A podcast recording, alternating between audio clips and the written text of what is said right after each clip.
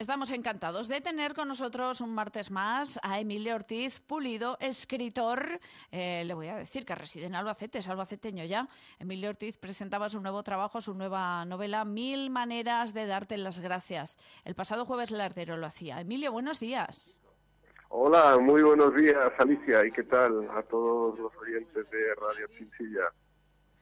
Buenos días. Eh, pues nada, Emilio, eh, cuéntanos eh, cómo se dio la presentación del libro. Hoy, eso sí, vamos a hablar dentro de Curiosidades de la Historia, que es tu programa, de la segunda parte de la historia del vino. Pues vamos primero, que nos hagas un balance de cómo se dio todo pues en la presentación. Pues se dio fenomenalmente, como siempre, con los amigos de, de la Librería Popular. Ahí estuvimos en Librería, en librería Popular y además en un, en un día muy especial para Albacete, como es el jueves lardero, lo que pasa que la presentación era a las 7 de la tarde y, hubo gente pues que a lo mejor le dio tiempo a comerse la mona antes. Hombre, claro que te da tiempo, otros prefirieron cambiar una cosa por otra. Pero bueno, ambas cosas eran compatibles porque daba tiempo para, para, para las dos. Hmm. Y se dio muy bien, estuvo la librería llena y además Estamos en una época todavía de pandemia, aunque ya se nos va olvidando un poquito por suerte,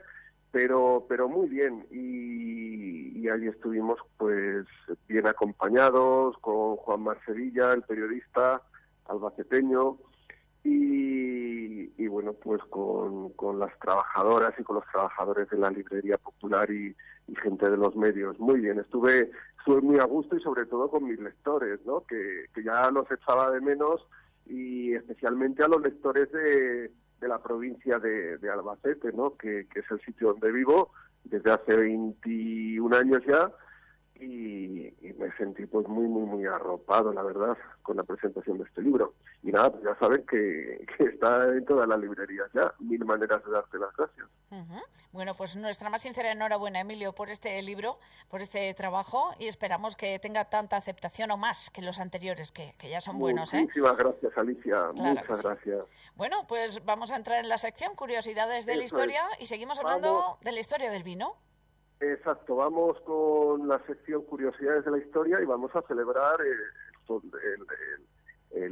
la presentación del, libro pues con una copa de vino y además vamos a brindar hoy, si te parece Alicia, por la paz eh, contra la invasión de Ucrania y contra todas las guerras, ¿no? aunque vamos a tomar una copa de vino virtual porque es muy temprano, por lo menos para mí. Y para, mí también, y más que no bebo, fíjate. por eso, por eso, yo, yo sí que me tomo una copita de vino todos los días, eh, bueno, cuando como fuera, pero en casa no. En casa no hay costumbre. Pero sí. Yo ni gota, pues, ni gota eh, de alcohol, ¿eh? No pruebo nada, nada de alcohol, cero. cero, pues cero, cero. El, el vino es un alimento según la, la OMS, la Organización Mundial de la Salud, pero, pero bueno, si, si eh, se puede ser abstemio, está genial. Mejor. Bueno, pues nos quedábamos el otro día, el martes pasado, en Historia del Vino, eh, con, eh, con el mundo griego. El mundo griego asumió muy bien los, los caldos de, de la vid y hasta, la, hasta el punto que eh, que creó una divinidad, el dios Dionisos, ¿no? que fue eh, la divinidad que, que representaba el vino. Los griegos tomaban un vino más bien flojo, lo mezclaban con agua, que digamos que era la gaseosa de entonces, ¿no? La, la gaseosa, pues eh, lo mezclaban con agua. Eh, eso sí, comenzaron a, a envasarlo de, de una manera más refinada. Utilizaban las cráteras para eh, tamaño medio pues para transportarlo o para almacenarlo. Los ritones ya eran unos, unos, unos recipientes más pequeñitos que ya servían para, para el consumo de mesa, ¿no? Pues para servirlo directamente, ¿no? Sí. Eh, y lo que sí que comenzaron también es a importar y a exportar vinos. Importaban vinos de, eh, de Rodas, de Icaria, de, de, Lesbos, o sea, exportaban, importaban, ya, ya había cierto comercio eh, vinícola con Eritrea, con, con toda la, la región de, de Tasos también, o sea, que intercambiaban, intercambiaban, vinos incluso con, con Corinto. O sea, entre todas las, las culturas eh, griegas y, y de Líbano, de Palestina también, o sea que, mm, que les gustaba el vino de, diferentes lugares. Pues ya entramos de lleno en el, Imperio Romano. Aquí damos otro giro de, y otro y otro salto también en el tiempo de pues, dos, más o menos de 200, 200 años antes de Cristo eh, se introduce el vino, pero bueno, con el paso del tiempo se va también sofisticando, ¿no? Eh, de hecho, la divinidad de, Bacos era la, divinidad romana del, vino, el antiguo Dionisos en, la cultura eh, griega. Pues sofistican también la producción con los primeros injertos de, vides, la, vid naturalis, que era la, la, vid que da, que da la tierra, ¿no? la, la, cepa, pues ya la empiezan a injertar para eh, conseguir otras variedades de, de, uva. Y Plinio el Viejo, en su, en su extensa obra, le dedica todo un, todo un libro a, los tipos de vino que había en la época y sobre todo en la región romana. Y ya se pueden contar con 50 variedades de, de vino. O sea, ya no solo variedades de uva, sino mezclas que ellos hacían, eh, ya había 50 variedades de vino. Esto, eh, para estar hablando de, siglos antes de Cristo, estamos hablando de 21, 22, hace 21 o 22 siglos, increíble. Ya había variedades, ¿no? Igual que ahora conocemos, pues, no sé, eh, la monastrel o, con, o tempranillo o tal, pues los romanos ya empezaron a pegarle a un poquito de, de, la, de, la, de la variedad vitivinícola. Y bueno, ya se empieza a transportar, y aquí hay algo muy importante, una curiosidad muy importante, los romanos empiezan a transportar el vino en cubas de madera.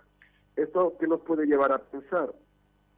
O que eh, eligieron la madera porque sabían que la madera podía aportar calidad al vino, o que casualmente la madera, como es algo más difícil de romper que el barro o la arcilla, er, es más duradero, incluso más manejable porque pesa menos y, también mm, sencillo a la hora de fabricar los, barriles, bueno, sencillo hasta determinado punto. Eh, el vino, al transportarlo en madera, se dan cuenta, no sabemos si por casualidad o por sabiduría, se dan cuenta que el vino aporta eh, cualidades, o sea, que, que, la madera aporta cualidades al vino, sí. eh, tales como el sabor, el color, los, los conocidos taninos, que son esos elementos que hacen eh, que el vino tenga pues, pues un punto de aspereza eh, deseable, ¿no? Siempre y cuando amaderado, que se llama, ¿no? Claro, no sé, exacto, no, no, amaderado. no cuando sea exagerado, aunque va en gustos, la, la verdad, los taninos, pues, eh, los, entre otras cosas, aporta aporta la, la madera. Entonces, eh, aquí estamos ante el principio de la de, eso, la, de la, de la, del desarrollo del vino en madera, ¿no? Lo que tú dices tú, ese, ese, ese aroma y ese sabor amaderado del, del vino, ¿no? Que antes lo, lo, transportaban en barro y el barro no aportaba prácticamente nada al, al vino. Y esto, claro, eh, la madera eh, influye en el resultado final del libro. Y Julio César, en La Guerra de las Galias, una, una obra que, que escribió un diario de guerra, eh, hablaba ya de estas, de estas primeras eh, sensaciones ¿no? que, que, se tenía con el, con el vino eh, envasado en, en, madera.